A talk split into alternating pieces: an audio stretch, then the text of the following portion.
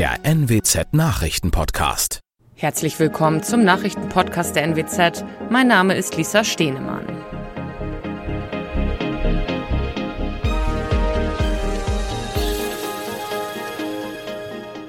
Und das sind unsere regionalen Nachrichten.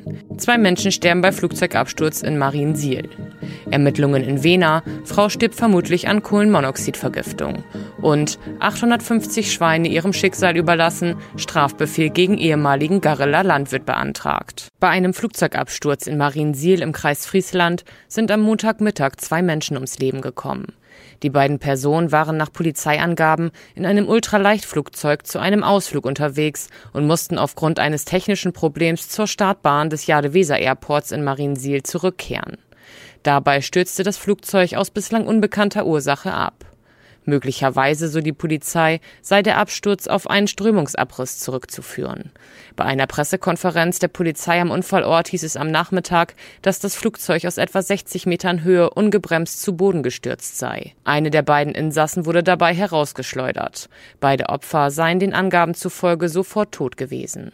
Die Ermittlungen dauern weiter an nach dem Auffinden einer toten Frau in einem Haus in Wena im Kreis Leer ermittelt die Polizei, ob sie an einer Kohlenmonoxidvergiftung gestorben ist. Die 65-Jährige wurde am Sonntagabend von einem Angehörigen aufgefunden. Er hatte sich Sorgen gemacht, weil sie nicht zu einer Familienfeier erschienen war, berichtet die Polizei am Montagmorgen. Nach derzeitigem Ermittlungsstand geht die Polizei davon aus, dass es durch ein verrutschtes Schutzgitter dazu gekommen sei, dass Vögel in dem Schornstein nisten.